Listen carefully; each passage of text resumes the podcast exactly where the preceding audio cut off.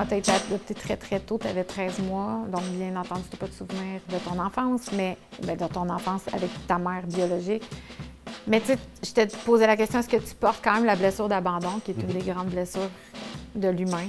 Si tu m'avais posé la question il y a six ans, je t'aurais dit ben non, ça va bien mes affaires. Non, j'ai- une bonne job, j'ai une carrière, je suis vraiment heureux d'être Sur ici. papier, Ouais, ma vie est parfaite. Exactement. C'est- C'est sûr qu'il y a un traumatisme émotif ou une blessure psychique qui, qui- qui est causée par ce, ce type d'expérience-là. Tu sais, souvent, quand on parle avec des gens qui ne sont pas familiers avec le, le processus de travail sur soi, les gens se disent Ouf, ma vie va bien, j'ai pas besoin. tu sais. Mais pour moi, on est dans tellement de déni jusqu'au jour où, à un moment donné, souvent, ça passe par une dépression. Où est-ce qu'il y a de la peur? Moi, j'ai appris à comprendre qu'il y a une opportunité. Oui, ben, ben, c'est la peur de l'inconnu, souvent. C'est la peur de l'inconnu. Et puis souvent, la peur qu'une personne peut avoir, ou le, le, le refus ou le rejet qu'une personne peut, peut, peut attribuer à une expérience, c'est proportionnel à la transformation qu'il pourrait vivre. Ah, C'est intéressant de penser que c'est peut-être cet aspect-là qui fait que l'ayahuasca, c'est une expérience vraiment différente. Même si ça ressemble beaucoup au champignon magique, tu sais, on sent beaucoup notre glande pinéale qui s'active, on voit beaucoup de l'invisible. C'est un voyage dans ton être. Ça fait peur des fois. Les psychédéliques et les plantes médicinales comme outils pour travailler sur soi sont de plus en plus populaires, même s'ils ont un lourd passé et une difficile réputation à défaire. J'ai eu envie d'en parler avec quelqu'un qui se connaît particulièrement en ayahuasca. Son nom est Simon Larivière. Si c'est pas déjà fait, suivez-moi sur toutes mes plateformes YouTube, Facebook, Instagram et X, là où la censure ne sévit pas. N'oubliez pas de protéger votre vie privée quand vous naviguez Internet avec le VPN le plus rapide sur le marché, NordVPN, N-O-R-D. Abonnez-vous au nordvpn.com barre oblique Hello veut savoir et supportez ma chaîne tout en utilisant un des meilleurs VPN au monde. Je répète, nord, N-O-R-D, vpn.com barre oblique E-L-O-V-E-U-T S-A-V-O-I-R. Ben écoute, euh, avant qu'on on se lance dans les grands, euh, dans le creux du sujet, j'aimerais ça te présenter Simon Larivière. Euh, tu es un inconnu pour ceux qui vont se joindre à ma chaîne aujourd'hui. Puis tu m'as approché. Oui. Puis finalement, on s'est rendu compte après, quand on s'est parlé au téléphone, que j'avais mal capté pourquoi tu m'approchais, mais j'ai tellement aimé ce que tu me présentais. Je me suis dit, mon Dieu, il faut qu'on en parle. Puis je l'avais déjà, ça fait longtemps que je veux parler des psychédéliques, Mhm. de parler des psychédéliques dans la psychologie, dans le travail sur soi, dans la recherche d'un sens à la vie, mettons, disons ça comme ça. Euh, finalement, tu m'approchais pas vraiment pour venir à mon balado, tu m'approchais juste parce que tu voulais me parler. Oui. C'était quoi finalement? C'était quoi ta, ta démarche derrière ça de m'écrire? Ben, C'est simplement que, que- qu'on a reconnu en toi, moi et des amis qui, qui suivent ton balado, on a reconnu en toi quelqu'un qui, qui était allumé, quelqu'un qui voyait d'un œil différent. Et puis, on avait trouvé ça rafraîchissant. Et puis, honnêtement, je me suis dit, c'est sûr, je vais bien m'entendre avec elle.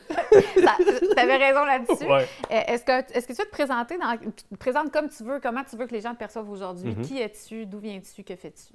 Écoute, moi, je suis un gars bien simple. Je m'appelle Simon Larivière. J'ai 41 ans. Je suis un père de famille. Je paye mes taxes. Je veux dire, je suis quelqu'un de bien normal. J'ai travaillé toute ma vie en vente. Euh, j'ai commencé, euh, dans, le, domaine de l'alimentation. Après ça, je me suis spécialisé dans le domaine pharmaceutique pour, euh, terminer ma, carrière de, de vendeur en- dans le domaine médical. Donc, je vendais des équipements, de- des équipements de pointe dans les salles d'opération. OK. Mhm. OK. Fait que tu es assez familier avec Big Pharma. Oui. OK. Puis ça, ça t'a. OK, fait que on s'entend que c'est pas de ça qu'on va parler aujourd'hui. Ça, c'était toi, euh, la petite formule euh, métro, boulot, dodo. Puis là, soudainement, il y a eu un événement dans ta vie. Qu'est-ce qui Ouais. s'est passé qui a transformé Ben, ton existence? Il y a beaucoup de choses qui se sont passées. Je dirais que la première chose qui, qui a transformé mon existence, c'est quand j'ai vu mon père avoir un burn-out euh, à 51 ans. Quelqu'un qui a dévoué sa vie pour une compagnie, puis qui a toujours été bien traité par la compagnie, et puis qui a, qui a juste des bonnes choses à dire euh, pour, pour la compagnie en question, c'est Procter Gamble. Il a vraiment euh, été un étudiant de la vente, puis il m'a transmis euh, ce- ce- le savoir derrière ce métier-là, puis la passion derrière ce métier-là. Et puis, quand je l'ai vu avoir un burn-out, je me suis dit, OK, wow, Il a travaillé toute sa vie et puis finir comme ça, j'ai trouvé ça dommage. Et puis oui, il y a des aspects euh, du travail en entreprise qui peuvent être euh, très éreintants, euh, qui peuvent être drainants pour notre vitalité. Et puis ça m'a amené à me questionner sur la direction que je prenais moi-même. Tu avais quel âge à ce moment-là? Ça, c'était au début des années 2000. Je devais avoir autour de 20 ans. OK, jeune mhm. adulte. Oui, oui, avant de commencer ma carrière. OK. Et puis, j'ai débuté ma carrière. J'ai eu le succès que j'ai eu. J'ai apprécié les moments que j'ai vécus. Et puis, fast forward, en 2010, j'ai eu une première dépression. Et puis, en ayant travaillé dans le domaine pharmaceutique, pour moi, c'était évident que je n'allais pas, pas prendre d'antidépresseurs. C'est drôle, je m'attendais à ce que tu dises le contraire. Non. Pourquoi? Simplement parce qu'il y a quelque chose en dedans de moi qui m'a dit que c'était pas l'approche qu'il fallait que je prenne, puis qu'il fallait que je trouve quelque chose. Euh, Mais en étant dans ce domaine-là, justement, c'était pas comme la marche à suivre? Oui, mais, effet. Mais il y avait quelque chose qui disait non en toi. Exact. OK. Exact. Et puis, donc, j'ai décidé de. J'ai, décidé d'emboîter un parcours euh, d'autoconnaissance. Mm-hmm. Euh, je suis, quelqu'un qui a appris l'espagnol de façon autodidacte. OK. Ça fait que c'est la même approche que j'ai prise pour comprendre qu'est-ce qui se passait dans mon expérience de dépression qui est, que je souhaite à personne. Est-ce que tu étais conscient que tu faisais une dépression? Oui. OK. J'étais conscient. Bien, déjà, un gros pas. D'en prendre conscience, c'est déjà beaucoup. Non, mais je, connaissais les, questionnaires euh, typiques, les algorithmes, je connaissais tout ça, puis c'était clair pour moi, OK, je fais une dépression, donc qu'est-ce que... Quels étaient, mettons, tes plus gros symptômes? My God. Juste parce que si peut-être des gens pourraient reconnaître... Euh, de ne pas avoir l'énergie pour accomplir les actions de base. Hmm. Tu commences ta journée puis tu te fais comme comment je vais faire ben, mon Premièrement, tu dors, tu dors plus longtemps. Prendre une douche, c'est compliqué. Comme comment je me sentais, je me sentais comme dans un gros bloc de glace où est-ce que je voyais tout se passer, mais j'avais pas l'énergie pour poser l'action qui devait être prise au moment qu'elle devait être prise, puis en étant conscient que j'aurais pu dire tel propos qui aurait aidé une situation. Un peu comme dans Air de glace à la fin, quand Scrat est pris dans son bloc de glace, puis il voit sa petite noix partir, puis il est comme pas capable d'aller la chercher. Tu es pris, tu vois tout ce qui se passe, mais tu es, comme impuissant finalement. Exactement. Oui, oui, oui ça, c'était à peu près en 2010. Et puis, euh, je m'en suis sorti. Et puis, ce qui m'a sorti... Sans médicaments? Oui. Ce qui m'a vraiment sorti de, cette dépression-là, c'est un documentaire que j'ai vu qui m'a invité à considérer que je pouvais être dépendant d'une pensée. Puis qui m'a expliqué la pathophysiologie entre la pensée puis l'émotion, le neuropeptide et puis les, récepteurs euh, cellulaires. Et puis qui a fait du sens pour moi mm-hmm. jusqu'à un moment où est-ce que j'ai vécu une expérience, où est-ce que j'ai eu une interaction avec quelqu'un et ça m'a pas fait du bien. Et puis j'allais, j'allais me satisfaire d'une pensée récurrente, troublante, puis je l'ai spoté, puis j'ai dit non. Wow. Avec ça, ça a changé ma vie. Mm. Mais encore là, ça, ça aide jusqu'à un certain point. Ouais, ouais, Mais ça m'a donné une coupe d'années pour continuer à rouler. OK. Mais donc, ta rencontre avec les psychédéliques est arrivée plus tard. Ah oui, c'est arrivé plus tard. OK. Beaucoup plus tard. ça, ça veut dire, qu'est-ce qui t'a mené à ça? Qu'est-ce qui t'a J'y arrive. Ah, OK, excuse-moi. Non, non, il n'y a pas de problème. J'ai hâte de le savoir. en 2014, ma mère est décédée. Oh shit, OK. Oui, ma mère est décédée. Et puis, vous allez comprendre pourquoi j'ai parlé de mon père. Parce que mon père a pris sa euh, pré-retraite, il avait 51 ans. Et puis, j'ai toujours considéré mon père comme ayant accompli le rêve de tous les baby boomers. Tu sais, Liberté 45, lui, c'était Liberté 51. Mm-hmm. Et puis, mon père a toujours été là, en amour avec ma mère. C'était la mm-hmm. femme de sa vie. Et puis, ma mère est décédée à 61 ans. Oh, jeune. Mais malgré le drame que mon père a vécu, je considère quand même qu'il y a eu 10 années de qualité de vie extraordinaire. Parce que ça aurait pu lui arriver après sa retraite. Ça lui est arrivé avant? Ou... C'est que à 61 ans, mon père a eu 10 ans. Mais une retraite normale, c'est à 65. Oui, c'est ça, ça, Donc, moi, j'ai tout vu ça Je comprends ce que tu veux dire. Il n'aurait même pas profité. Euh, Exactement, à toute cette vie de sacrifice pour pouvoir profiter d'un moment futur mm-hmm. qui lui est enlevé d'une façon quelconque. Puis il y a beaucoup de gens qui vivent ça. Exact. Donc, ça m'a amené à me poser beaucoup de questions. Sur le travail. Sur le travail, sur le sens de la vie, sur la direction que, que ma vie prenait. Et puis, en 2016, là, j'arrivais à un âge où est-ce que j'avais, j'avais, j'avais commencé à travailler, ça allait bien pour moi, j'ai eu des, j'ai eu des, des, des revenus intéressants. Donc, j'avais atteint une sécurité financière intéressante. Et puis, j'avais à peu près 35 ans, pas d'enfants, pas de copine. Et puis, je commençais à trouver ça très difficile. Mhm. Tu sais, les week-ends qui arrivaient, j'avais tout le temps devant moi, mais à chaque week-end, c'était d'être confronté avec cette réalité-là. Tous tes amis aussi devaient commencer à avoir des enfants. Comme, comme je dis souvent à la blague, là, le vendredi soir arrive, tu as deux enfants, tu as une job. là. La première pensée qui te vient en tête, c'est Hey! Ou la première pensée qui te vient, c'est pas Hey, qu'est-ce que mon chum Simon fait? C'est OK, qu'est-ce qu'il faut que je fasse pour C'est être. quoi le souper? Exact. oui, T'es mieux placé. moi, on est dans l'essentiel. là, tu sais. Ça fait que c'est là que j'ai- pris un plus sérieux regard parce que je regardais sur papier là, tout ce que je pensais que je devais accomplir pour être où est-ce que je pensais que je devais être, la famille, les enfants, puis avoir le bonheur que je recherchais, qui n'était pas là. Puis j'ai- eu la présence d'esprit de me dire, tu sais quoi, c'est pas le prochain accomplissement, la prochaine promotion, le prochain voyage ou whatever, c'est pas ça qui va m'amener le bonheur, puis je sais pas comment l'atteindre, donc il y a quelque chose que je comprends pas à la réalité. Que t'es parti à la quête du bonheur avec ton petit baluchon dans le dos. Plus à la quête d'une compréhension. OK. Réponse à tes questions, Ouais. finalement. Oh, là, j'avais des questions profondes, puis Ouais. je, voulais, je voulais avoir des réponses pour pouvoir mieux opérer, pour pouvoir me, me- me sortir de, de, de, de cette, de cette torpeur-là. Oui, oui, oui. À ce moment-là, tu n'es plus en dépression. Je- là, je, je rembarque dans une dépression à ce moment-là. Exactement. Et puis, euh, de fil en aiguille, en ayant lu des livres, euh, disons euh, The Power of Now, New Earth, Mhm. Ouais, ouais. euh, Eckhart Tolle, finalement, de A à Z, Eckhart ouais. Tolle, j'ai lu un livre sur, euh, sur ce qu'on appelle le biocentrisme qui, qui vient t'aider à, à- à remettre les découvertes scientifiques, euh, pas en question, mais à, te redonner une, une vision d'ensemble sur le panorama des découvertes scientifiques, puis où est-ce qu'on en est. Et c'est là que la question de la conscience est entrée dans mon, dans mon expérience pour la première fois.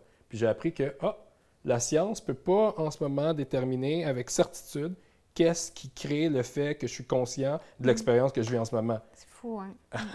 Là, j'ai fait comme, OK, all bets are off.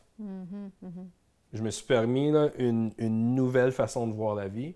Et de fil en aiguille, tu, sais, tu fais des Google search sur la conscience, là, pouf, les psychédéliques embarquent. Et puis c'est là que l'aventure a commencé. Au Mexique.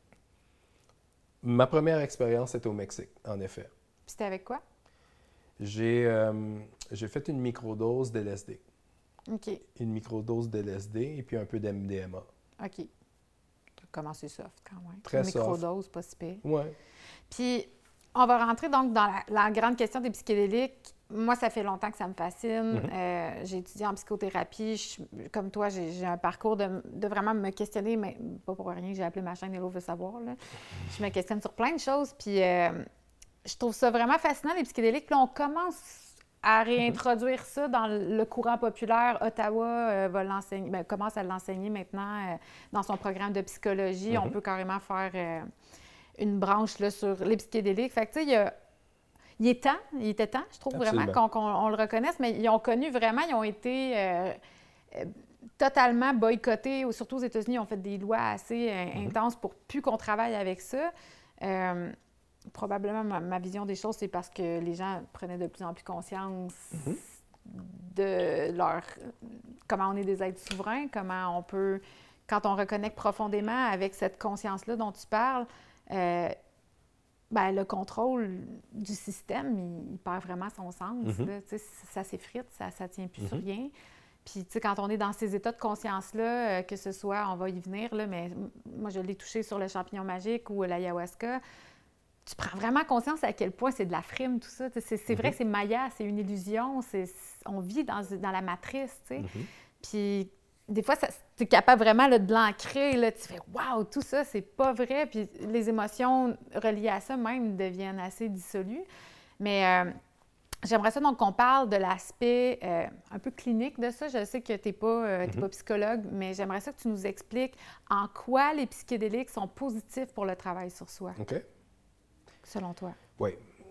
Écoute, dans, dans ce que tu as dit, il y y, a- il y a beaucoup d'aspects. Euh, juste pour, pour, pour revenir, en 1970, euh, le gouvernement Nixon a interdit toute recherche a rendu illégal tout composé psychédélique. OK? Et Il puis avait fait- déjà fait beaucoup dans les années 50-60. Mhm. Mais ça, ça, fait, ça veut dire qu'on a un blackout qui dure depuis 40 ans à peu près. Donc, c'est pour ça qu'on parle d'une renaissance du mouvement psychédélique, Ouais. ou des fois, il y en a qui appellent ça le third wave. Euh, puis, en effet, moi, je ne suis pas un psychologue. OK? Je suis un. Je suis, euh, j'ai, j'ai un bac en génie chimique, mais je suis quelqu'un qui est, qui est intéressé puis passionné par cette question. Je pense que la plupart des gens, tu monsieur, madame, tout le monde, pensent que les psychédéliques, c'est quelque chose de mauvais pour eux. Ben, en fait, les drogues en général, on nous dit que c'est mal. là. Exact. Ils voient ça comme une simple drogue Ouais, donc, euh, ça. que tu utilises euh, pour, ouais, de façon récréative ou pour, c'est, une, une affaire d'hédonisme ou, ou peut-être même que les gens pensent que il faut que tu fasses partie d'un groupe ou mais ça pourrait pas être plus faux que ça. Mhm? Parce que la plupart des gens que j'ai rencontrés qui ont utilisé des psychédéliques puis qui ont vu des bénéfices, c'est des gens normaux. C'est défini normaux. Ben, comme toi puis moi, tu sais, qui payent leurs taxes, tu sais, qui, tu sais, père de famille, mère de famille, comme je disais un peu plus tôt. Des gens, des gens normaux qui veulent simplement avoir un outil, parce que moi, je le vois comme un, un outil. Mhm.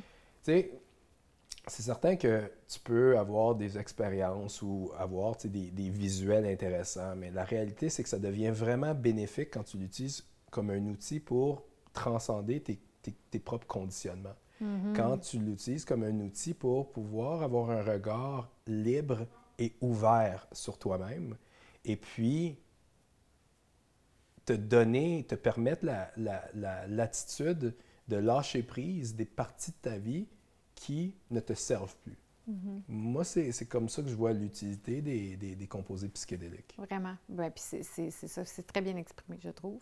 Merci. Fait que tu te- tu t'exprimes bien. Fait qu'après, donc là, on, on sait qu'il y a eu le blackout.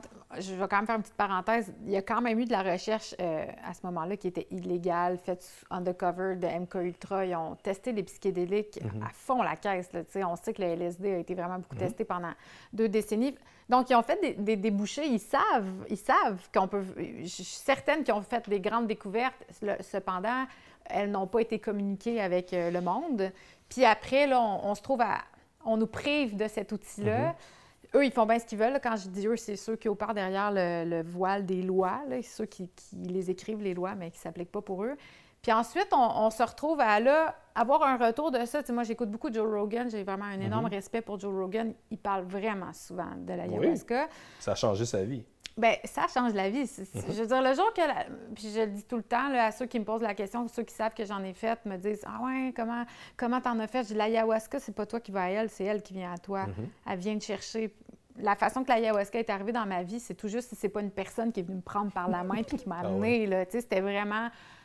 OK, je pense que j'ai reçu une invitation claire que je suis prête pour Mhm. faire de l'ayahuasca, puis je suis allée en faire, ça fait 10 ans. Euh, J'en ai fait deux fois. Puis la première fois, j'ai dit, j'en ferai plus jamais de ma vie. Ça a été vraiment extrêmement difficile.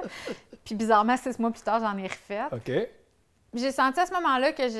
Est-ce que tu peux partager qu'est-ce qui t'a fait transcender cette peur initiale-là? Mais je- c'était pas une peur, en fait. C'est que je traversais une période de ma vie vraiment initiatique. Je vais l'appeler comme ça. Je pense qu'il y a beaucoup de gens avec qui je parle qui disent souvent la fin vingtaine, Mhm. tu rencontres vraiment des, des grands, grands moments d'initiation ou des épreuves immenses dans ta vie. Puis étant une personne intense, c'était pas dans la légèreté. là. C'était vraiment intense. Vraiment. Beaucoup, beaucoup dans le thème de la trahison. Hmm. Puis, euh, puis finalement, c'est ça. euh, quand j'ai senti. Je faisais du travail sur moi déjà depuis une dizaine d'années. J'ai commencé à 18 ans à aller voir des psys. euh, je m'intéressais à essayer de comprendre mes patterns, comprendre la relation que j'ai avec mes parents, pourquoi j'ai été forgée d'une telle façon. Tu sais, Je, je trouvais ça intéressant. Puis je me disais, c'est sûr que j'ai été forgée par mes parents. Je crois profondément à ça. Je pense qu'ils ont fait leur possible. J'ai deux parents extraordinaires, mais ils m'ont fait. Puis je, je fais mon possible avec mon conjoint. Puis mes, mes Mhm. enfants vont avoir aussi des patterns. On, on est qui on est, c'est ça, c'est la psyché humaine. Mais je- à un moment donné, comme tu dis, j'avais besoin d'un outil de plus. Je Ouais. trouvais même mon psychologue que j'adorais, qui a pris sa retraite, lui-même était. Il disait, garde la psychologie, là, tu, toi puis moi, on le sait, là, ton père, oui, oui, oui, OK, cool. c'est ton karma de ta vie antérieure. Puis là, tu me parlait de même, puis j'aimais vraiment ça, parce que j'étais comme, OK, cool, là, on rentre dans, dans le vif du sujet. Je, je sens que énergétiquement, il y a autre chose, des fois, qu'on ne touche pas dans la psychothérapie. Puis ces, ces outils-là nous permettent de rentrer dans des charges énergétiques qu'on peut porter. Puis là, c'est ça, moi, j'étais là pour éliminé la trahison Mhm. de ma vie. Fait que je suis rentrée dans les grands thèmes de la trahison, mais je, je suis allée vraiment dans la souffrance intense. Puis c'était vraiment très, très, très, très, très que- intense. Il y a une chose que j'ai le goût de te partager. Vas-y. c'est que ces dernières années, j'ai. euh, en fait, pour moi maintenant, c'est rendu évident là, que pour l'équilibre mental ou que la spiritualité, c'est fondamental au maintien de l'équilibre mental. Pour moi, c'est rendu une évidence. Ouais. Mais ça, c'est après des expériences qui sont pas nécessairement accessibles à monsieur, madame, tout le monde. C'est que je me disais, Colin, pourquoi, pourquoi est-ce qu'il n'y a pas d'études qui démontrent ça? Mm, Jusqu'à Qui temps que dis- la spiritualité est essentielle à Ouais. l'équilibre mental? Jusqu'à temps que je me dise, ben, attends, peut-être que moi, je pourrais aller sur PubMed et puis faire, me faire une opinion un petit peu plus éduquée là-dessus. Pomme med. PubMed, c'est comme un, c'est un registre, euh, c'est un registre de- d'études scientifiques, d'articles Ah, scientifiques. Et puis je suis allé, puis j'ai passé les deux, trois dernières années là, à vraiment fouiller là, les études. Puis il y en a des bonnes, il y en a des moins bonnes, mais, mais, mais quand tu regardes les méta-analyses, Mhm. OK, qui regroupent les 2 3 000 études qui, euh, où est-ce que tu peux retrouver le, le- le keyword spiritualité, ben, les données cliniques sont persistantes. Plus tu as de spiritualité et même de religiosité, le me- les- les- ça donne des meilleurs résultats cliniques en termes d'anxiété, de stress et de résultats cliniques psychiatriques. Ça, c'est un, pour moi, c'est un- c'est c'est établi. Les études tendent vraiment dans cette Exactement. direction-là. Mm. Puis, euh, définis spiritualité, parce qu'on sait au Mhm. Québec, c'est un, un- un terme qui, est- qui fait peur aux gens. là. Ben, c'est c'est drôle parce que quand tu demandes aux gens est-ce que est-ce que il y a une différence entre la religiosité et la spiritualité, tout le monde te dit oui. OK? Ouais. Et puis la religiosité, c'est c'est d'être affilié à une institution religieuse pour pouvoir travailler l'aspect spirituel en toi. Puis c'est Mhm. complètement correct. Mhm. La spiritualité, c'est quelque chose d'un petit peu plus personnel, OK? Mhm. Pour moi, il y, a, il y a plusieurs définitions, mais j'aime bien celle de, de Viktor Frankl, qui est un psychothérapeute qui a créé une branche fondamentale de- dans la psychothérapie qui s'appelle la logothérapie. C'est un survivant de l'Holocauste qui s'est rendu compte, un peu à- comme le, le film La Vita è Bella, Mhm. OK, qui s'est rendu compte que dans n'importe quelle situation, l'être humain a la capacité d'être heureux. C'est fascinant. Et puis, lui, comment il dé- définit la spiritualité, il appelle ça le- la, la connaissance ou la reconnaissance d'une dimension, d'une dimension supérieure et englobante. Désolé, je traduis l'anglais en ce moment. Et englobante. C'est Exactement. quoi en anglais? C'est um, the, um, the connection to an all-encompassing higher dimension. OK. OK? OK. Et puis ça, je trouve ça intéressant. Puis ça revient un petit peu à, à- à ce, que, ce que je dis souvent aux gens. tu sais. Il y a deux philosophies. Il y a une philosophie scientifique qui nous amène à vraiment considérer presque exclusivement les aspects tangibles de la vie. OK? Mm. Et puis, l'aspect spirituel, ça serait donner de l'importance aux aspects intangibles de la vie. Ouais. D'où cette dimension supérieure et englobante. Et puis, comment ça se traduit dans l'expérience de vie d'un individu? OK? C'est, ben, est-ce que tu te considères, ou est-ce que tu considères uniquement ton aspect tangible, ce qui est palpable, ton Ouais. corps, hein, délimité par les frontières de Mhm. ton corps, ce qu'on t'a appris dans tes cours d'anatomie, ou tu considères que ton être est plus vaste, plus ample que ça, en considérant l'aspect intangible. Et puis moi, depuis que je considère cet aspect intangible, qui me permet de connecter à la dimension où est-ce que tu trouves le sens, tu trouves la raison d'être, tu trouves la patience, tu trouves, euh, tu trouves l'équilibre, la beauté, ben, ma vie va mieux. OK? Puis quand je dis va mieux, c'est certain que c'est pas selon les mêmes règles que j'utilisais avant, Ouais. mais juste ma façon d'être patient. Moi, c'est la patience en ce moment. Ouais, c'est ça. Ouais. Pourquoi, pourquoi la patience, euh, t'en parles comme étant euh, la grande clé Parce que pour n'importe qui qui a des enfants, qui se lève à 6h30 avec un enfant qui crie déjà, puis qui fait pas ses nuits. qui fait pas ses nuits, c'est complètement normal de ne pas avoir l'énergie pour rester patient puis transmettre tout l'amour que tu peux à ton enfant. Mhm. Puis d'être incapable de faire ça, c'est très souffrant. Extrêmement souffrant. Extrêmement souffrant. Puis moi, je pense que les gens réalisent pas à quel point il y a une autre façon. OK? Parce qu'il y a personne là, qui... Il y a personne qui aime ça crier après ses enfants. Non. Et puis tout le monde, a posteriori, qui vivent l'expérience d'avoir perdu patience avec leurs enfants, puis qui voient la face de leurs enfants, Ah, ils se sentent pas bien. Ah, Non, non, c'est ça. C'est vrai, c'est intéressant que tu en parles? Parce que, bon, on est les deux, tu viens d'avoir un bébé, Mm-hmm. on a, nos, nos bébés ont quelques jours d'écart. Donc, on est euh, pas mal dans le même. Euh, on, on, doit avoir le même genre de nuit, j'imagine. Mm-hmm. Mais les gens autour de moi avec qui je parle de, la parentalité puis de devenir parent, cette souffrance-là, tu sais, n'est pas beaucoup adressée, je trouve. Euh, tu sais, quand je suis des comptes Instagram du monde qui partagent leurs enfants, ce n'est que beau, que magnifique, puis que dans la parentalité bienveillante. Puis... Mais il y, a ça. Mais on, on a...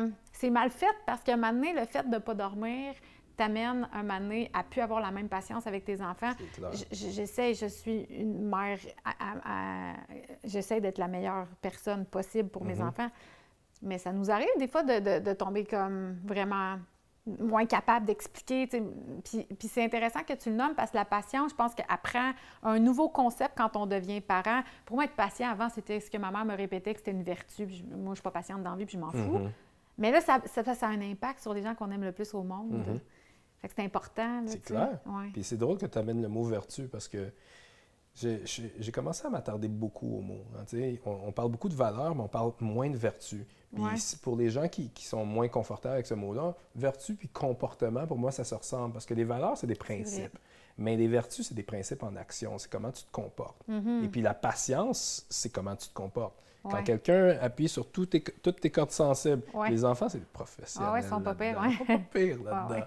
Quand quelqu'un appuie sur toutes tes cordes sensibles, et puis tout ce que tu veux, c'est juste perdre la carte, OK? Tout en dedans de toi t'amène vers ça. Comment est-ce que tu gardes le focus ou cette connexion-là? Et puis, peut-être qu'on pourrait, on pourrait faire un, un, petit exercice ensemble. Ah oui, donc? Oui. Parce que. Faut que tu me couches. non, non, non, non, faut pas que tu te couches. Non, non, non. parce qu'une des, une des choses que, que, mon parcours m'a amené, c'est vraiment de considérer de, de, des, des, techniques pour rester connecté avec, ces, avec notre force intérieure ou notre aspect supérieur. Et puis, ça peut paraître simple et anodin, OK? Hum, puis ça va prendre tout son sens un petit peu plus tard quand on va rentrer dans, dans la discussion sur l'ayahuasca. Mais si tu veux te prêter au jeu, Allez donc. garde les yeux grands ouverts. Parce que la vie, c'est pas euh, se retirer dans un petit coin, fermer les yeux, puis faire des homes toute la journée, puis espérer que dans une vie normale, dans un quotidien, on puisse appliquer ou on puisse transférer cet état d'esprit. Mm-hmm. C'est live. La bataille est face à face avec ta limitation. Uh-huh. Et puis quand j'ai la présence d'esprit, OK, parce que des fois, je ne suis pas parfait non plus. Non. La limitation, je ne la vois pas. Mais quand j'ai la présence d'esprit, de, voir que j'ai une limitation, par exemple, je suis, avec, je suis avec un client difficile, je suis avec un boss, je suis avec ma blonde, et puis une conversation qui est difficile, ce que je fais, c'est que je me concentre sur la respiration. C'est que je vais t'inviter à faire trois respirations ou cinq. OK? On va inspirer. On va expirer tout l'air de nos poumons. Puis les gens à la maison peuvent faire la même chose avec nous. On expire tout l'air de nos poumons. Maintenant, on va faire la première, on inspire. On expire. Puis à la deuxième inspiration, je veux que vous vous concentrez sur l'air qui passe au travers de vos voies nasales. On va faire ça une dernière fois. Et puis là maintenant, concentrez-vous sur la racine de votre nez avec l'air qui passe au travers des voies nasales.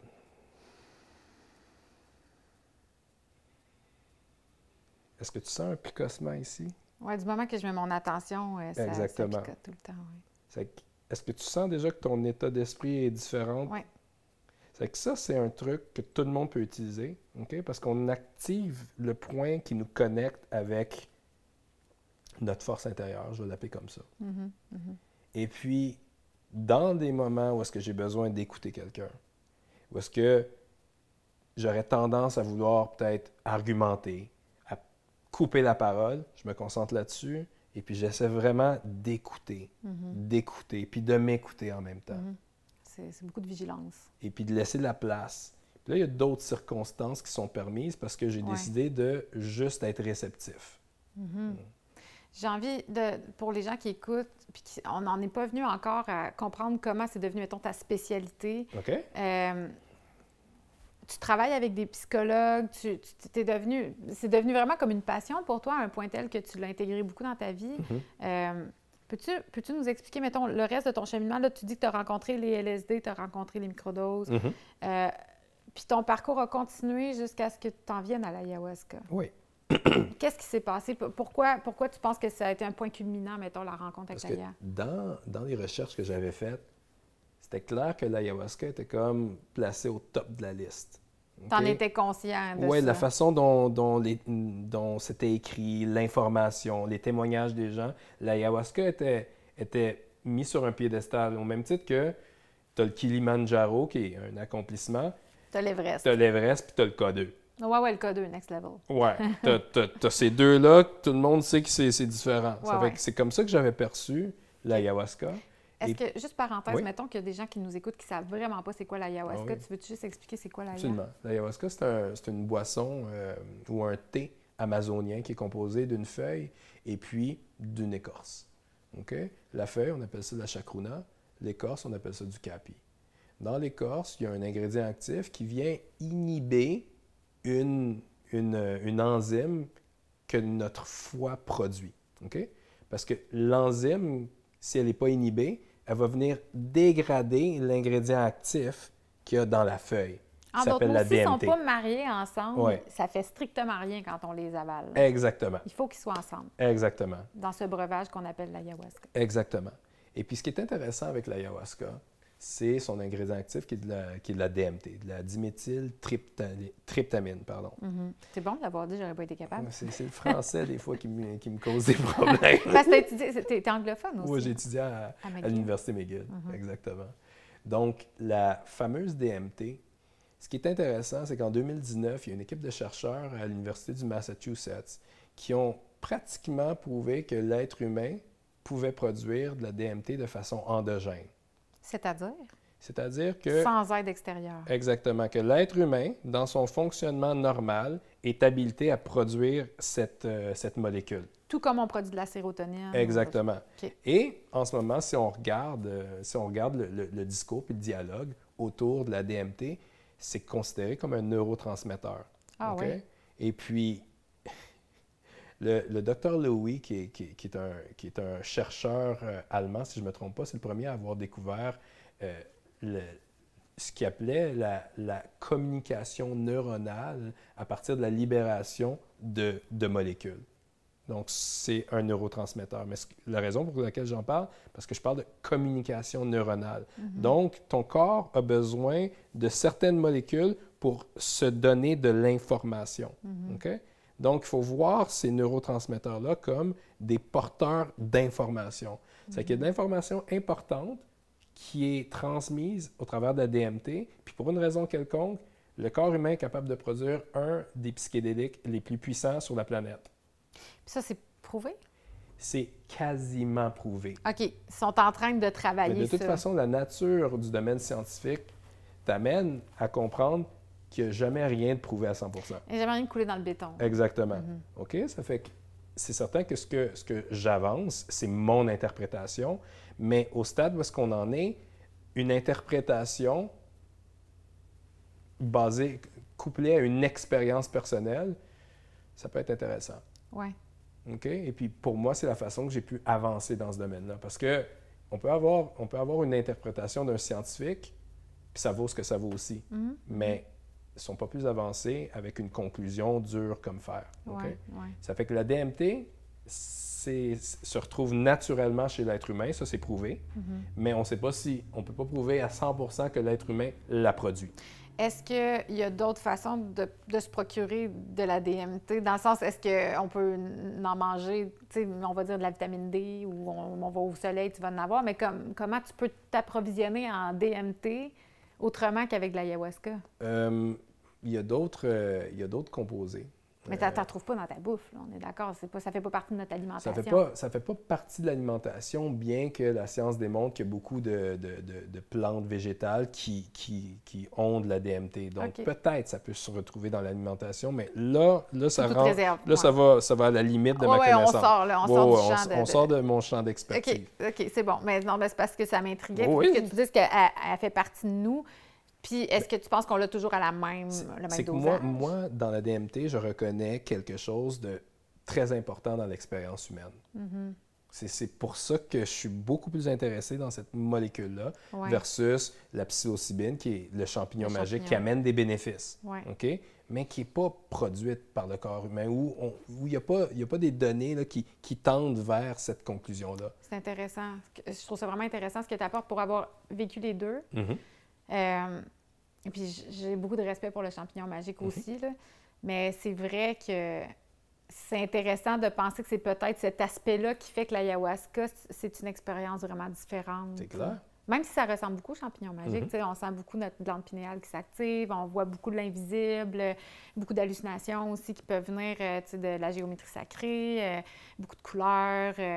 Mais c'est pas la même chose pantoute, tout. ça se mm-hmm. compare pas. puis il y a aussi un sens, pour, pour peut-être prendre par la main un peu ceux peut-être qui écoutent, qui sont moins familiers avec ça ça peut paraître vraiment flyé qu'on parle de ça, mais je pense que moi, je me rappelle, la première fois que j'ai fait de l'ayahuasca, on était nombreux là, dans une grande salle, puis il y avait un monsieur qui était là, sa fille, il en avait parlé.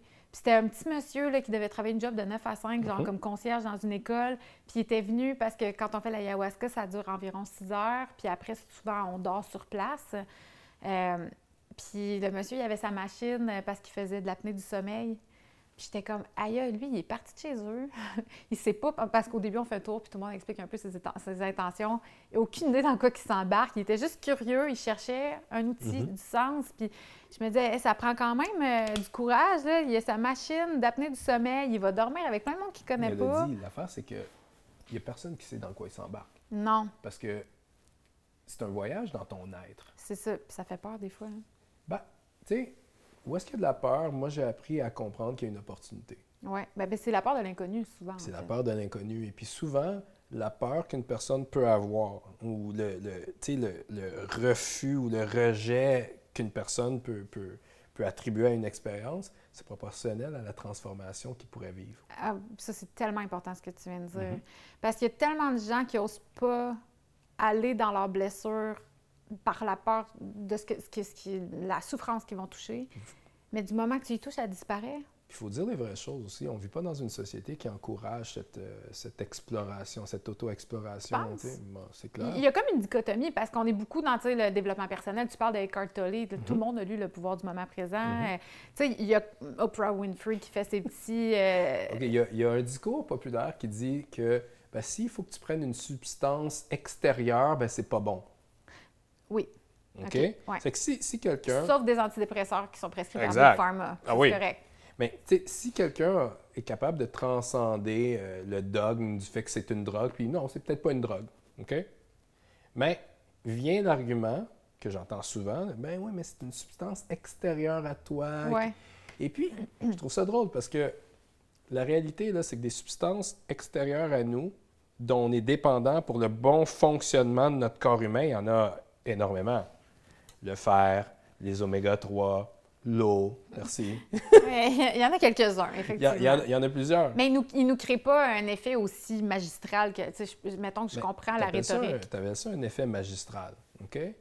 Sauf que là-dedans, il y a, j'ai l'impression, je ne vais, pas te prêter des impressions, mais j'ai l'impression qu'il y a une croyance, OK, qui t'empêche de considérer que peut-être que notre état, notre fonctionnement actuel, c'est un fonctionnement vraiment euh, inférieur au fonctionnement optimal d'un être ouais, comme on n'est pas à notre plein potentiel, on n'est pas optimisé à notre plein potentiel. Parce que tout le monde, en tout cas, moi, moi je viens d'un milieu d'affaires, OK?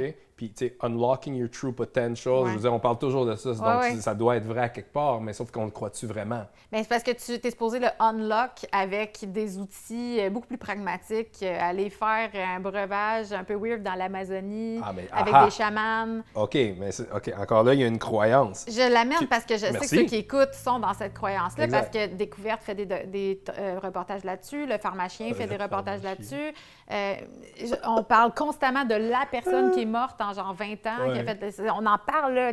Mais personne parle de ses, de ses prédispositions. Exact, des on parle pas du contexte, Non, on parle pas. personne parle Parce de que c'est pas l'ayahuasca qui a tué cette personne-là. Il y avait tout un contexte, mais on aime. Si Écoute, on veut démystifier l'ayahuasca, OK, il n'y a aucune étude qui démontre un potentiel de dépendance. Ça, c'est la première chose à il savoir. faudrait que tu sois vraiment. Aucune étude démontre le potentiel de, de- de dépendance. Je vois pas comment tu pourrais être dépendant ça. Ça goûte tellement pas. je comprends pas. là. Tu t'entendrais bien avec un de mes amis, parce que j'ai un de mes amis, il arrête pas de dire aux gens, c'est un Vénézuélien, où est-ce que c'est complètement légal, Ouais, OK? ouais, ouais. il arrête pas de dire aux gens, profite de cette coupe-là, parce que la première coupe, Tu c'est celle pas. qui goûte le, oui, mieux- tellement. le meilleur, OK? Tellement. Ah, c'est vrai. C'est ça que je disais à mon chum quand il l'a fait la première fois. Je suis comme, la première fois que tu vas la boire, tu vas trouver presque que ça goûte bon. Ben ouais! Never tu, regardes les gens, tu te dis, mais c'est quoi, c'est quoi le, le, là? Ça goûte rien, cette c'est histoire-là. ça, c'est ça, c'est fou. Mais si on veut dire la vraie vérité à tout le monde, c'est parce que tu la vomis. Généralement, tu es supposé, c'est une purge, tu vomis la plante, puis une fois que tu l'as vomi comme n'importe quoi dans la vie, quand tu as fait, un, quand t'as fait là- trop de rum and coke, puis tu le Encore là, vomis. c'est pas nécessaire vomir. Non, c'est vrai, c'est pas. Ben, D'ailleurs, là, je pointe là parce que c'est mon chum qui est à côté qui filme, mais euh, mon chum n'a pas vomi. Fait que c'est pas tout le monde qui vomisse, Il y a mais différentes façons de transmuter et puis de purger. Ouais. Vomir fait partie du processus, c'est complètement normal, Ouais. mais tu n'es pas obligé. Ouais. Hein, Un, petit, un petit voyage à la salle de bain peut faire la job aussi. Ça, ça- ben, c'est ça, mais ça montre aussi à quel point c'est tellement différent d'une fois à l'autre. Puis, tu peux vivre une fois que ça peut être vraiment intense, que tu vomis beaucoup, une autre fois que tu vomis pas du tout. Une puis coupe peut être l'enfer et puis celle d'après peut être le paradis. C'est ça. Fait que tu sais jamais sur quoi tu vas tomber. Donc, c'est- est-ce que tu dirais que c'est pour tout le monde, l'ayahuasca? Que? Est-ce que tu dirais que c'est pour tout le monde? Non. Non, Mhm. non, non, non, parce que l'ayahuasca, si quelqu'un si quelqu'un veut, veut s'éclater une soirée ou veut faire ça de façon récréative, il en a entendu parler, moi je dis run away Non, non, from non. that shit. Run away. OK? C'est pas fait pour tout le monde parce que, tu Non. sais, les psychédéliques en général, c'est pas, pas quelque chose de récréatif. C'est un outil, c'est un outil pour lequel tu te prépares, euh, Oui. vers lequel tu travailles Oui. pour maximiser les bénéfices. C'est vraiment un travail sérieux de transformation. C'est important que tu en parles de la préparation. Mhm. Elle est très importante, la préparation de l'ayahuasca. Puis, des fois, j'ai fait du champignon aussi. Je me suis mis à jeun avant. Euh. J'écris mes intentions. Je, fais, me mets vraiment dans un mood avant pour donner une Ben, direction. C'est pas pour rien que. Puis, puis encore là, faut pas prendre mes propos comme un avis juridique. Je ne Ouais, suis ouais. pas avocat. Ouais, OK? Ça, c'est mon interprétation personnelle que je vous partage. Mais selon moi, c'est pas pour rien que si tu regardes les décisions euh, des, tribunaux, ben, en général, OK, il y a une tendance vers l'usage des psychédéliques pour des fins spirituelles, étant reconnu comme, comme une- un usage protégé. Ça, c'est correct. Dans un, dans un contexte de religion. de religion ou spiritualité. Moi, je suis plus dans la spiritualité. Mais je veux dire, au, au niveau de la loi, oui, on religion ou religion. spiritualité, exactement. Pour des fins religieuses et spirituelles, Ouais. c'est comme ça que c'est écrit, écrit dans le texte, les textes de loi. Et puis, et puis, moi, je trouve que ça pourrait pas être plus aligné avec ce que c'est réellement. Parce que tous les gens que j'ai rencontrés, c'est des gens qui sont excessivement sérieux dans leur travail spirituel, Mhm. leur travail personnel pour devenir une meilleure personne, Mhm. pour être plus patient, pour être plus réceptif, pour être plus ouvert Authentique. authentique parce que, tu sais, il y a une chose qu'on qu'on oublie souvent, c'est que les psychédéliques, ou qu'on ne sait peut-être pas, versus oublier, mais les psychédéliques, c'est un super outil pour tous les gens qui veulent se débarrasser de- de- d'addiction. hein. Puis je parle pas juste d'addiction euh, euh, à des substances ou à de la nourriture. Non, je te parle d'addiction à des pensées, Mhm. hein, à des comportements, à des opinions, des points de vue. La si dans ta vie, mettons, tu t'es vraiment convaincu que tu étais. mettons que l'argent, ça doit être un combat. Puis c'est ça ta pensée, puis tu y crois, puis tu aimes ça, travailler dur. À un moment donné, tu peux t'apercevoir que tu donnes aucune valeur à ceux qui font de l'argent facilement, mettons. Mhm. Puis que donc, c'est pour ça que c'est jamais facile dans ta vie, faire de l'argent. Parce que selon toi, ça n'a aucune valeur. C'est- juste, j'aime donner des exemples pour que les gens Ben, comprennent je de vais quoi donner tu un parles. exemple, un exemple encore euh, qui, un- qui va dans une autre sphère. OK? Ouais. Quelqu'un qui, qui a de la misère avec des personnes qui ne qui lui ressemblent pas. Quelqu'un qui, a- qui a des, des préjugés face aux personnes de couleur, ou face aux blancs, ou face aux hommes, ou face aux femmes. C'est des comportements acquis. Hein? Un enfant de 2 ans, 3 ans, euh, il n'y a pas de problème à jouer avec n'importe qui, jaune, noir, bleu, blanc, gars, fille, pas grave. Mais c'est des comportements qu'on apprend au fur et à mesure qu'on grandit, tout dépendant de l'environnement dans lequel on est. Puis il n'y a rien de mal à ça, mm-hmm. parce que tu nais où est-ce que tu nais. Sauf qu'il y a peut-être des gens qui commencent à réaliser que c'est peut-être limitant comme comportement, puis qui voudraient changer. Ouais. Mm-hmm. Donc, c'est un outil phénoménal pour, pour, pour, se sortir de ce type d'addiction-là qui, sont vraiment de nature intangible. Oui, oui, oui, je comprends. Vraiment de nature intangible. Fait que dans le fond, l'ayahuasca, euh, c'est une c'est un outil pour vraiment se libérer concrètement de choses, mais consciemment qu'on ne veut plus. Sauf que j'imagine aussi que par ton expérience, ça fait six ans maintenant que tu travailles avec l'ayahuasca, euh, tu as dû voir aussi des choses, parce qu'on donne des intentions. Tu arrives, tu mm-hmm. dis, OK, c'est ça, je veux travailler. Mais tu peux aussi te, faire surprendre. C'est clair. Parce qu'elle peut te présenter des choses que tu ne savais pas. Je parle. Tu sais, souvent, souvent les, gens, les gens que je coach, euh, parce que je, je fais, je fais que fais-tu concrètement? Ouais, c'est ça. Je fais, du, je fais du coaching en transformation. C'est ça que je fais. Tu accompagnes les gens dans leur démarche de vouloir faire d'ailleurs? Dans une partie, oui, mais sauf qu'ici, c'est limité à cause du statut légal. OK? Mm-hmm, ça, ça, fait que j'accompagne les gens dans des pays où est-ce que c'est légal.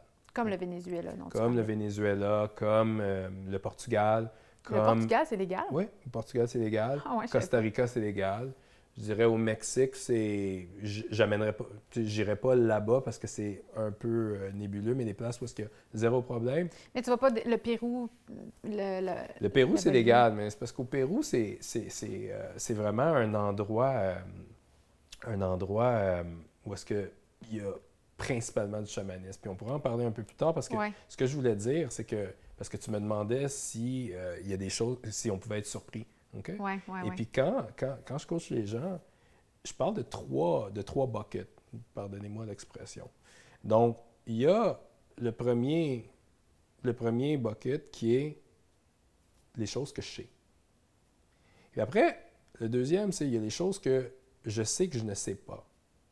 Mais après, il y a celui du, des choses que je ne sais pas que je ne sais pas. Mm-hmm. Et puis celui-là, j'invite les gens à s'imaginer lequel est le plus vaste. Dans mhm. mon expérience, les choses qu'on ne sait pas, qu'on ne sait pas, c'est vaste. Oui, mais c'est l'univers. Hein. Exact. Mais sauf que ça n'a pas besoin d'être euh, d'être euh, apeurant. Mhm. Puis ça, c'est ta relation avec la vie aussi. Parce que oui, c'est mystérieux, mhm. mais il y a une beauté dans le mystère. Ben oui. Il y a une beauté dans se permettre de vivre des expériences où est-ce qu'on ne connaîtra pas le résultat, mais on fait confiance que c'est ce qu'il faut qu'on vive pour notre développement. Mhm. Parce que, tu sais, Viktor Frankl, c'est quelqu'un qui m'a beaucoup inspiré. Lui, Viktor Frankl, c'est le psychiatre euh, euh, autrichien qui est survivant de l'Holocauste dont je parlais. Oui, OK. Et puis, lui, son, son, son gros fait d'âme, c'est que tout dans la vie a un sens. Hmm? Et puis que la force motrice principale de l'être humain, c'est la recherche du sens de la mhm. vie. Mhm. Puis la recherche du sens de la vie, si tu regardes tous les films hollywoodiens du parcours du héros, c'est ça que c'est. Mhm. Le parcours du héros, c'est une quête spirituelle mélangée avec la modernité de la recherche de l'identité. Ouais. Et puis, ça parle aux gens. Parce que c'est un personnage qui va vivre de l'adversité, mais qui n'a pas le choix de vivre cette adversité-là pour pouvoir transcender sa propre situation. Comme Luke Skywalker. Comme Luke Skywalker. Mais comme n'importe qui qui vit ses propres défis, sa propre adversité à chaque jour. Mm-hmm. Tout le monde qui nous écoute aujourd'hui vit son parcours du héros. Oui, oui, tout à fait. Mm-hmm. Euh, donc, tu, me parlais du Pérou, Oui, c'est ça? Ben, en fait, on, en parlait, on parlait du chamanisme. Oui. Puis tu fais une distinction, tu, tu t'appelles, tu te considères pas chaman, euh, mais par contre, tu travailles quand même avec, tu es comme un facilitateur ou coach. Oui, un euh, facilitateur, coach. Mais pourquoi tu n'utilises pas le mot chaman? Bien, parce que... Puis pourquoi tu vas pas dans des pays qui ont du chamanisme? C'est pas que je vais pas dans des pays. OK? J'ai pas, pas de problème à faire ça. Ma réponse tout à l'heure, c'était plus, tu sais, quelqu'un, monsieur, madame, tout le monde, qui s'intéresserait à faire de l'ayahuasca et puis qui irait chercher une retraite, bien, ça va être principalement des retraites euh, qui, qui, qui, qui, œuvrent dans la sphère du chamanisme, qui est bien correct. OK? La raison pour laquelle je ne me considère pas comme un, chaman, c'est que pour être un chaman, pour moi, il faut que tu aies un père ou un proche qui est chaman, que tu viennes d'une lignée de chaman, que tu sois né dans un village où est-ce que le chamanisme se pratique. C'est comme dire à un Nord-Américain ou un Nord-Américain qui se prétend européen. Ouais, pour, pour, toi, il y a un aspect géographique à la chose. Géographique puis culturel. Oui, oui. Pour t'appeler un chaman. Mhm, OK? je comprends. donc, un Nord-Américain peut aller euh, en Amazonie ou en, Amérique du Sud, s'intéresser au chamanisme, s'instruire, puis avoir autant, sinon plus de connaissances qu'un chaman? Oui. OK? Mais tu ne considéreras jamais, comme un chaman. Je comprends. Mais ça, c'est mon opinion. c'est ma perception. Donc, moi, ce que je me considère, je me considère comme un alchimiste. Un alchimiste. Oui, exactement. C'est quoi ta définition d'un alchimiste? Un alchimiste, c'est quelqu'un qui travaille sur sa propre transformation. OK? Mm-hmm. Parce que le livre, le livre populaire, je ne me rappelle pas comment il s'appelle. Paulo Coelho. Merci. OK? La conclusion, désolé, spoiler alert, là, bouchez-vous les oreilles si Tout vous voulez. Tout le monde l'a lu. Mais la conclusion du livre, c'est que le personnage n'avait pas besoin de, de, partir parce que tout était à l'intérieur de lui. Mm-hmm. Et puis c'est ça l'alchimie, c'est une, une, ligne de pensée qui te qui t'amène à te considérer comme de l'énergie intelligente. OK? Mm-hmm, mm-hmm. Et cette énergie intelligente-là a la capacité de se ressentir et de se transformer. Et puis le travail d'un alchimiste, c'est de transformer les parties plus obscures en nous, OK, qui, sont, qui sont la source des, des, expériences de vie un petit peu plus difficiles, hein, plus challengeantes, mm-hmm. les pertes de patience, la réactivité, l'émotivité dont on parlait un peu plus tard, un Mm-hmm. peu plus tôt.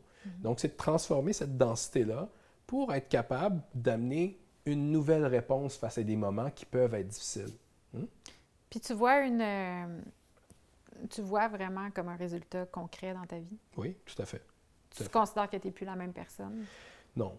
Je, considère que je ne suis plus la même personne. Simplement, simplement tu sais, je suis, je suis quand même quelqu'un qui. Tu sais, je renie pas tout ce que j'ai vécu. Ouais. Simplement que je suis plus motivé par les mêmes choses. Je suis beaucoup plus motivé par le bien-être, le mien, celui de ma famille, celui des autres. Je trouve que c'est un aspect important. Puis je pense que c'est un aspect qui va dicter notre capacité d'être performant dans nos activités. Mm. OK? Mm-hmm. Parce que, sais, aller travailler toute la journée et puis, tu sais, se sentir en perte de vitalité, je pense que c'est l'expérience que beaucoup de gens vivent.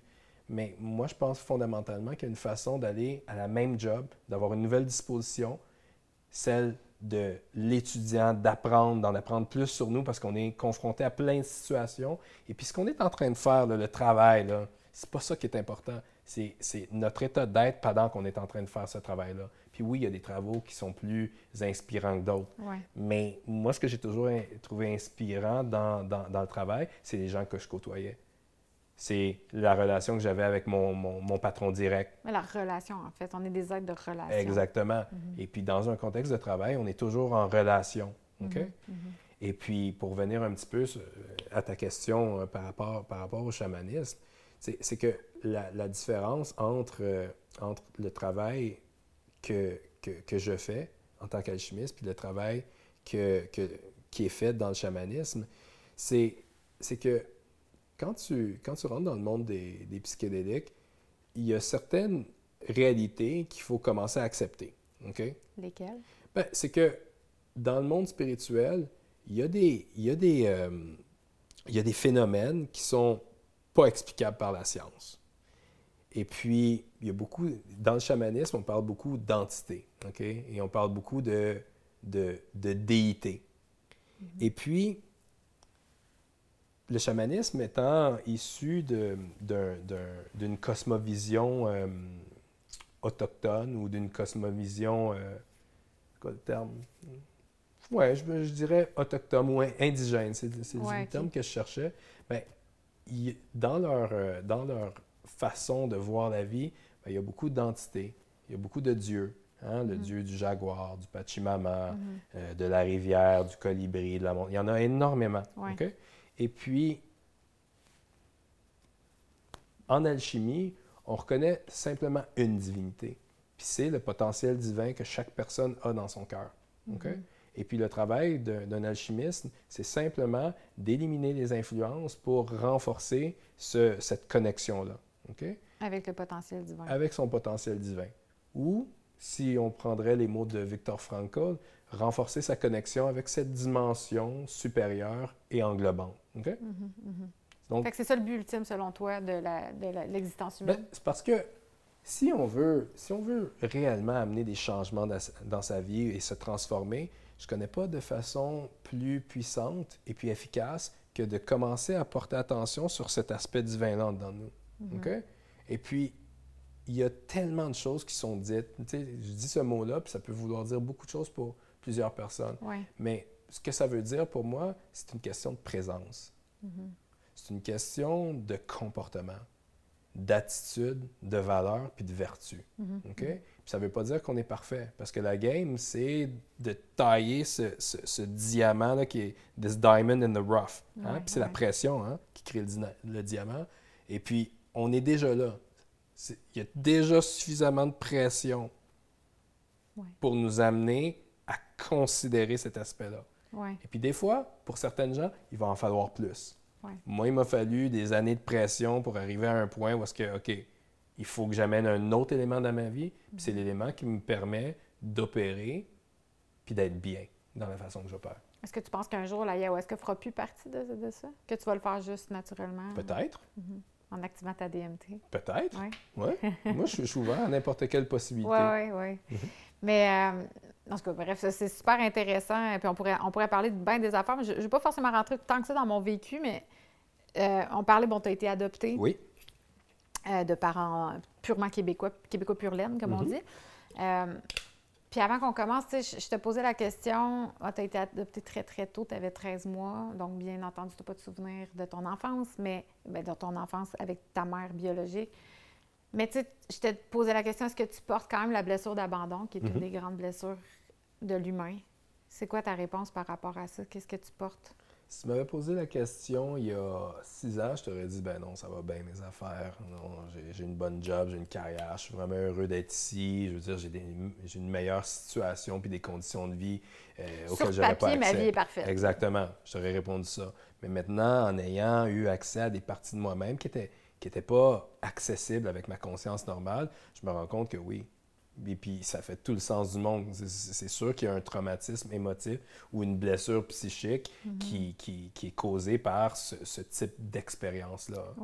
Et, puis, et puis, je sais à quel point ça, a, ça, ça a affecté la, relation que j'avais avec les femmes. Bien, c'est sûr. Mhm. Donc, je remercie le parcours que j'ai vécu pour, pour, avoir pu prendre conscience de ça. Et puis, je pense mhm. que mon, mon exemple...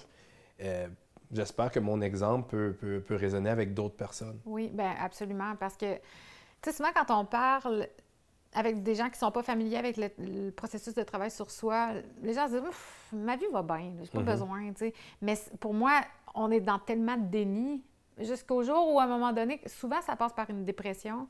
Puis là, tu fais comme oh boy, OK, ça va peut-être pas si bien que ça finalement. Puis là, tu t'es forcé de, te regarder et faire, mon Dieu, comment ça que, que je, je, ça va moi, pas? Moi, j'ai espoir que ça n'ait pas besoin d'aller jusqu'à ben une oui, c'est ça, ce serait le fun qu'on s'en rende pas J'ai espoir.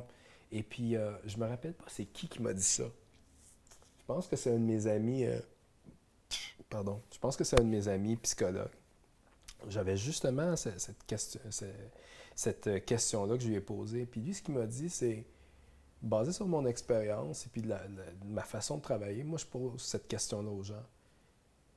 Si tu te retrouves tout seul dans ton char, dans le trafic, à 6h30 le soir, puis tu n'es pas encore arrivé, ou si tu es juste tout seul, laissé à toi-même avec tes propres pensées, il n'y a pas beaucoup de gens qui sont capables de dire qu'il y a zéro aspect dans leur vie qui ne mériterait pas un regard plus, euh, un regard, un regard plus précis.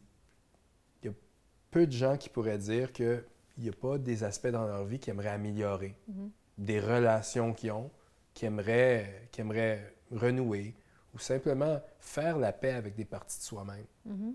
Et puis, si quelqu'un est arrivé au point où est-ce qu'il y a zéro, il a zéro besoin de faire la paix avec soi-même ou tout va bien, ben, j'aimerais ça, j'aimerais ça qu'il m'appelle pour que lui puisse me coacher sur comment il est arrivé là. Parce que moi, je suis toujours prêt toujours prêt à apprendre. Ben, Mais maintenant, un processus infini. Avec, avec l'expérience que j'ai eue, je suis convaincu que tout le monde a un jardin secret. Oh, mon Dieu. Et puis, c'est pas tout le monde qui prend le temps d'enlever les mauvaises herbes. Non, puis c'est des pleurs d'oignons. Fait que, sais, c'est Mhm. pas parce que t'as envie une pleure que c'est fini, C'est un travail euh, jusqu'à la fin. Puis... Mais ce qui est le fun, bon, j'en avais parlé avec Jérémy Demé, là, on, on a fait une entrevue dans le même sens où on parlait beaucoup de travail sur soi. Puis ce qui est beau du travail sur soi, c'est que tu finis par voir des résultats. C'est clair. Tu finis par voir tes, tes- tes relations s'améliorer. Moi, je pense que c'est la première chose. là. Euh, Dans ma vingtaine, j'avais vraiment des patterns. Tu parlais de ta relation aux femmes. Moi, c'était ma relation aux hommes qui était compliquée. Mhm. Puis, à un moment donné, tu sais, j'ai fini par identifier c'était quoi la source de la blessure, de la, Mhm. travailler relationnellement avec mon père, avec qui j'ai une super belle relation maintenant. Mais à ce moment-là, notre relation était assez conflictuelle. Puis, on s'est... En, en- en allant faire la paix avec ces zones-là de mon enfance, de tout ça, là, j'ai commencé à attirer des personnes dans ma vie complètement différentes. C'est clair. Puis, puis c'est ça qui est beau, c'est que ça se fait tout seul. En prenant conscience de certaines choses, tu vas aller vers des personnes différentes. Mhm. Tu vas aller vers des personnes qui vont pas être comme les premiers chums que j'ai eus. Qui... Il y a des choses dans ma vie que j'accepterai plus jamais. Fait que, tu sais, c'est pas vrai. Tu sais, il y a du monde qui se crime. Moi, c'est pas vrai que je m'embarque dans 20 ans de thérapie. Je vois pas le bout. Puis... Mais tu vois des résultats. Puis ce qui est, ce qui est le fun des affaires comme l'ayahuasca ou, ou le champignon magique, c'est que pour moi, c'est un peu comme un, un raccourci. Mhm. Puis oui, c'est pas pour tout le monde, mais si tu es prêt à rentrer dedans, puis c'est comme si tu remontes les manches, tu fais comme Ouais. let's go, là. Ouais. on va faire le niaisage. c'est drôle, hein, quand tu dis que tu as attiré des différentes personnes dans ta vie, c'est comme tu as changé de vibe. Ben oui, c'est sûr. Et ça fait tu sais, cette expression-là, tu sais, j'aime sa vibe, on Mhm. parle de vibration, Oui, on parle d'énergie. C'est que si tu changes ton énergie, forcément, tu vas attirer d'autres circonstances dans ta vie.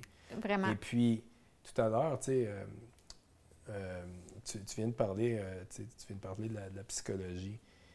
Et puis, je disais tout à l'heure que, que j'étais quelqu'un qui m'attar- qui m'attardait beaucoup aux mots. ouais. Puis je, je suis allé regarder l'étymologie du mot psychologue, psychiatre. hein. Puis ce- celui du, psy- du psychiatre ça, c'est- est, en- est encore plus interpellante. Parce que dans son étymologie, ça veut dire celui qui guérit le mental, l'âme ou la psyché. Et puis on se concentre énormément sur le mental. Vraiment. parce que Mais l'âme, la psyché, c'est quand même délaissé. beaucoup. Et puis, quand on. Pour avoir parlé à beaucoup de psychologues, il y en a beaucoup qui sont d'avis que toutes les consultations, à la base de toutes les consultations, c'est toujours un problème de recherche de sens de la vie. Finalement, c'est ça la grande question de l'humain. Exactement. C'est qu'il y a toujours un aspect spirituel et puis on est inconfortable avec cet Mhm. aspect-là. Oui, c'est vrai. Donc, on y va pas. On y va pas. Puis je pense qu'au Québec, on est particulièrement inconfortable avec cet aspect-là. Euh, tu sais, la religion, on l'a jeté aux poubelles pas mal, puis on a jeté le bébé avec l'eau du bain. là. Là, il faudrait qu'on récupère au moins le bébé parce que mm, j'ai beaucoup, beaucoup de gens qui me suivent qui, qui sont dans la religion, puis moi, j'ai aucun problème avec ça. Je m'identifie à aucune religion, mais j'étais comme tout le monde, j'ai été baptisée, puis je Mhm. viens d'une... On, on est dans un... C'est très catholique au Québec. Mais à un moment donné, ma recherche, la- ma propre spiritualité est devenue, comme tu disais, c'est une expérience personnelle. Puis j'ai pas besoin de prêcher ma, ma spiritualité aux autres. J'ai pas besoin que les autres aient la même. Mais par contre, pour être bien, pour être dans un équilibre, j'ai besoin d'avoir ma spiritualité. Puis c'est ma spiritualité qui m'amène à naviguer dans ma Mhm. vie, euh, puis d'être bien dans ma peau, parce que justement, j'ai une compréhension spirituelle des choses. Par contre, on est dans un monde où c'est pas vraiment mis de l'avant. On en revient à Mais il y a des conséquences à ça. Ben c'est ça, mais, mais pourquoi tu penses, j'aimerais ça qu'on on aille un peu dans... Ah, Quand on s'est parlé au téléphone la première fois, tu, me disais, euh, bon, il y a, il y a- il y a des énergies à l'œuvre dans le monde, il y a des choses qu'on voit pas, il y a- Mhm. On dirait quand même qu'il y a une résistance forte dans le monde pour pas qu'on aille, tu sais, l'ayahuasca est illégale au, Ca- Mhm. au Canada. Euh, on valorise pas vraiment le, le réel travail sur soi. Là. Oui, il va y avoir un psychologue, puis inscris-toi pendant 30 ans, là, s'il Mhm. le faut, mais toutes ces approches-là qui sont vraiment comme prouvées de plus en plus comme hyper efficaces pour rentrer dans le bobo, puis le Mhm. nettoyer, puis le guérir, on dirait qu'ils sont pas vraiment valorisés. Pourquoi? Bien, c'est parce que on vit dans un monde où est-ce que la cosmovision scientifique règne. OK? Ouais. Et puis, à cause de cette cosmovision scientifique qui, qui, qui a, ses, qui a ses bénéfices, hein, je veux dire, euh, un avion, ça fonctionne. Ouais. D'une certaine façon, il y, a, il y a eu une compréhension des lois physiques Mhm. qui, peut être considérée comme très élevée. Ouais. Sauf qu'on n'a pas de théorie englobante qui nous explique comment la réalité fonctionne. OK? Mhm, mhm. Et puis, juste pour venir, à cause qu'on se fie principalement à la doctrine scientifique pour expliquer des phénomènes, on pense encore que, que des, des- des composés psychédéliques, c'est nouveau. hein, qu'on n'en sait pas beaucoup. Oui, c'est ça. Mais- Mais... Ce qu'on nous laisse croire. Mais si on considère que l'ayahuasca puis d'autres médecines, il y a d'autres médecines telles que la millénaires. sais, le, le peyote, Le euh, oui. le jopo, toutes ces, il y a des millénaires et des millénaires d'expérience avec des, je pense qu'on doit être rendu à des milliards de personnes qui ont utilisé ces, euh, ces, ces médecines-là. Oui, et il y a, y a comme la substance. Exactement, Mm. Et puis qui, vont, qui continuent à être utilisées. Ouais. Mais il faut commencer à valoriser cette expertise-là qui ne provient pas nécessairement de notre domaine scientifique occidental. Occidental, c'est Et ça. puis, je comprends qu'il y, a y beaucoup de gens qui ont besoin de la validation de la science pour faire quoi que ce soit. Mais pour ceux qui sont capables de voir les limitations de, de- de la science, moi, j'invite, j'invite les gens à considérer que- qu'il y a déjà énormément de données qui démontrent qu'il y a des bénéfices extraordinaires à utiliser ces, ces médecines-là. Mais mettons, je vais faire l'avocat du diable. Ouais. En ce moment, il y a une loi qui est en train d'être passée au Canada pour invalider, ou en tout cas pour réglementer euh, les produits naturels. Ouais. On est dans la guerre contre les produits naturels, on est dans la guerre contre la nature, on est dans la guerre Mhm. contre... Si ça vient de la nature, ça n'a aucune valeur. Ah, toi, tu prends de l'équinacée. C'est comme, on vire les Mais- yeux. Mais, puis- mais- mais je pense que je pense que le gain pécunier, OK, il est pour beaucoup. Mhm. Parce que moi, je suis pas un grand connaisseur sur cette question-là des produits naturels. Mhm. Mais sauf que c'est clairement l'industrie pharmaceutique qui est en train de dire, ben nous, on est réglementé pour ces produits-là. Puis dans le fond, si on prend argument A, B, C, D, ben on peut considérer ce produit naturel-là au même niveau que ce produit-là, donc il devrait être réglementé. Mhm. OK? Et puis en ce moment, les, les- les- les entreprises qui ont les fonds pour pouvoir opérer avec cette réglementation, ça, là, c'est les, les compagnies pharmaceutiques. C'est ça. Donc, je pense que, je pense que c'est, c'est un ré- réflexe naturel de compagnies qui veulent prendre de l'ampleur dans un monde capitaliste. Oui, ça, mettons, business, là, Ouais. 100% d'accord. Mais mettons, ce que ça a comme impact, mettons, si on regarde la société, c'est que monsieur, madame, tout le monde qui regarde ça aller se dit Ouf, ouais, ben les produits naturels, c'est vrai que c'était pas tellement réglementé finalement. Puis là, ben peut-être que c'est pas si euh, avéré que ça. Puis finalement, peut-être qu'on s'aperçoit avec Mhm. la technologie qu'on a, puis les sciences, que nos produits qui sont faits en laboratoire sont vraiment plus efficaces. Fait que pourquoi qu'on prendra en considération des chamans un peu flyés qui vivent dans la jungle? Tu sais, on, on, on Oui. démonise tellement ça, c'est ridiculisé, puis Mhm. c'est on, on enlève, on enlève la valeur à, à tout ce qui vient de la nature. Mais je pense qu'aussi, on enlève la valeur de l'expérience personnelle. Ouais. Parce qu'encore là, je reviens, je reviens à notre philosophie scientifique, puis c'est pas parce que je, je- je- c'est, c'est parce que je suis quelqu'un qui, est- qui est entraîné à voir les failles. OK? Et puis depuis, depuis six ans, je vois beaucoup de failles dans cette doctrine-là. Ouais. Puis une des grandes failles, c'est que il y a une, une croyance qui présuppose que l'expérience subjective n'a pas autant de valeur que l'expérience objective. Explique-toi. C'est que subjectivement, toi puis moi, on est dans une pièce. Euh, Pardon, objectivement, Ouais, toi puis moi, on est... oui, Ouais, ça. objectivement, toi puis moi, on est dans une pièce. Subjectivement, j'ai une expérience, l'expérience d'être interviewé est uniquement propre à moi. Ouais. Au même titre que ton expérience d'être interviewé est uniquement propre à toi. Et puis, je pourrais jamais savoir c'est quoi ton expérience. Ouais, ouais. Malgré que les deux, on fasse partie de l'expérience. Ouais. OK? Et puis, cet aspect subjectif de la vie est dévalorisé. Mhm. Donc, je pense que, je pense que c'est une des pistes aussi là, pour, pour répondre à ta question. Ouais. Mais tu sais, en même temps, de toute façon, je m'attends même pas à ce que tu répondes. C'est plus que je mets en lumière ce que je, ce que je trouve déplorable de notre société, Mhm. qui est que, dans le fond, si c'est pas tangible, C'est clair. comme Yoda quand il prend euh, Luke puis qui fait on n'est pas juste des êtres de matière, on est des êtres illuminés. C'est clair. C'est ce qu'il dit en français, je ne me rappelle plus ce qu'il dit en anglais, mais c'est c'est ça la réalité, c'est qu'on n'est pas juste de la matière. Puis c'est prouvé, la science quantique le prouve Mhm. maintenant. On sait qu'on est, on est vibration, on est des champs énergétiques. Fait que quand on entreprend une démarche de travail sur soi, ça devrait être aussi normal de continuer dans, la même lignée qu'on sait maintenant qu'on est vibration. Mhm. Bon, puis il y a- il y a- les consciences changent, je pense. Là. Mon but aujourd'hui, c'est pas non plus de dire à tout le monde, vous devriez commencer à travailler tous avec des psychédéliques, tout aller faire de l'ayahuasca. C'était plus euh, pour ceux qui sont curieux, pour ceux qui ont envie de comprendre euh, qu'est-ce que c'est ce monde des psychédéliques. Euh, puis j'aimerais ça qu'on parle peut-être des bienfaits. On sait que ça aide beaucoup les gens qui ont des chocs post-traumatiques, ceux qui ont de l'anxiété. Est-ce que est-ce que tu es un peu fam- tu- tu m'as dit que tu travailles avec des psychologues. Oui. Peux-tu peux nous parler pourquoi tu trouves ça important de travailler avec des psychologues, mettons, dans ton approche? Oui. C'est parce que les psychologues ont, des connaissances intéressantes par rapport à la psyché humaine. ils ont réussi à, articuler des concepts très, très difficiles et abstraits qui nous permettent d'avoir, d'avoir plus de précision dans le type d'approche qu'on veut prendre. OK? Mm-hmm. Si c'est clair, euh, comment? Oui. Donc, moi, je respecte énormément euh, les connaissances derrière, euh, derrière cette discipline-là, au même titre que les médecins ont une connaissance technique très intéressante. Mm-hmm. Très intéressante. l'expertise de la synthèse, c'est là, là que, c'est un peu plus, c'est un, un, plus grand défi. Ouais. Et puis, tu sais, il y a beaucoup de statistiques qui démontrent que les psychologues, les psychiatres, les professionnels de la santé ont un plus, une plus grande incidence de, de, troubles mentaux, de, dépression, de burn-out que la population en général. Ah Et puis ça, ça, ça, moi, ça m'a choqué quand j'ai appris ça. Parce que, tu sais, c'est comme dire, c'est comme dire, euh, c'est comme si je te disais, on, va aller en Europe, et puis euh, tu as deux choix soit c'est toi qui pilotes l'avion, puis tu as moins de chances de, faire échouer l'avion qu'un pilote entraîné. C'est un peu ça. Oui, oui, oui. J'avoue que c'est comme cordonnier mal chaussé, ça fait pas de sens. Exactement. Et puis, moi, j'attribue simplement ça au fait qu'ils sont exposés à beaucoup de gens. OK? Ouais. Et puis, on commence à regarder des phénomènes de, de, de, transférence et de contre-transférence. C'est ça?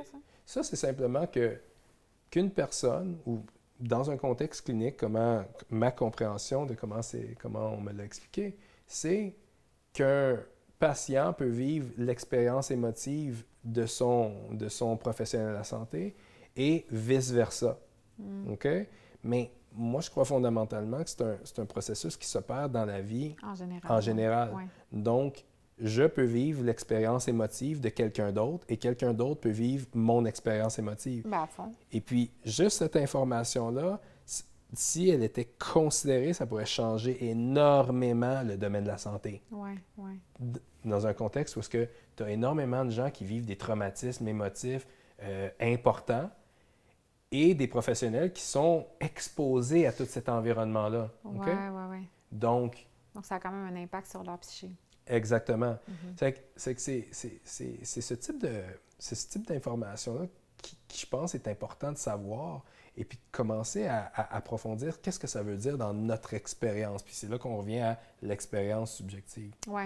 Et donc, pourquoi tu travailles avec des psychologues? C'est parce que les gens qui vont entreprendre ce processus, ce voyage-là au cœur d'eux-mêmes, ils ont donc après un soutien pour en débriefer ou... Oui, parce qu'il y a un processus d'intégration. Comment, comment ça fonctionne? C'est qu'on a une préparation, OK? Alimentaire, mais aussi psychologique. Mm. Quand, et puis, je pense que ce qui est le plus important, c'est de bien comprendre pourquoi est-ce qu'on veut euh, faire cette expérience. quelles, sont, quelles sont nos intentions et nos objectifs. Et puis, après, vient la séance où est-ce que les gens vont vivre l'expérience mm-hmm. et vont avoir, on l'espère, les, les percées qu'ils souhaitent. Mm-hmm. Mais après, il y a toute l'intégration. Hein. Comment est-ce qu'on vient dans un monde et puis comment est-ce qu'on amène euh, un, fonctionnement où on revient à un fonctionnement normal?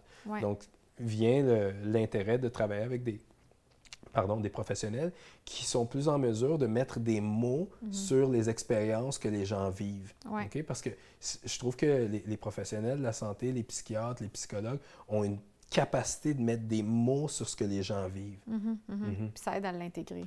Exactement. Exactement.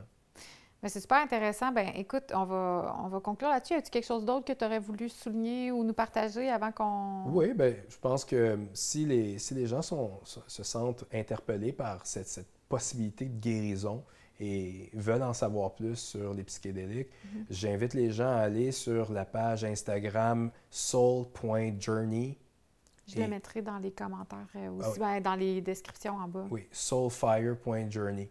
OK, point .journey, pas .com. Non, soulfire.journey à Instagram. Parfait. exactement. mais ben, je vais aller te suivre.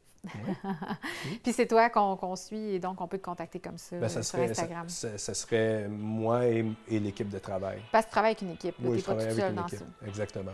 Super, bien merci pour ton temps. Merci énormément, Héloïse. Merci d'avoir écouté la vidéo jusqu'à la fin. Si vous avez aimé, mettez un petit pouce par en haut, un commentaire ou partagez-la. C'est une excellente façon de m'aider à rejoindre un maximum de gens. Si ce n'est pas déjà fait, suivez-moi sur toutes mes plateformes YouTube, Facebook, Instagram et X, là où la censure ne sévit pas. N'oubliez pas de protéger votre vie privée quand vous naviguez Internet avec le VPN le plus rapide sur le marché, NordVPN, N-O-R-D. Abonnez-vous au nordvpn.com barre oblique Hello veut savoir et supportez ma chaîne tout en utilisant un des meilleurs VPN au monde. Je répète, nord, N-O-R-D, vpn.com barre oblique E-L-O-V-E-U-T S-A-V-O-I-R.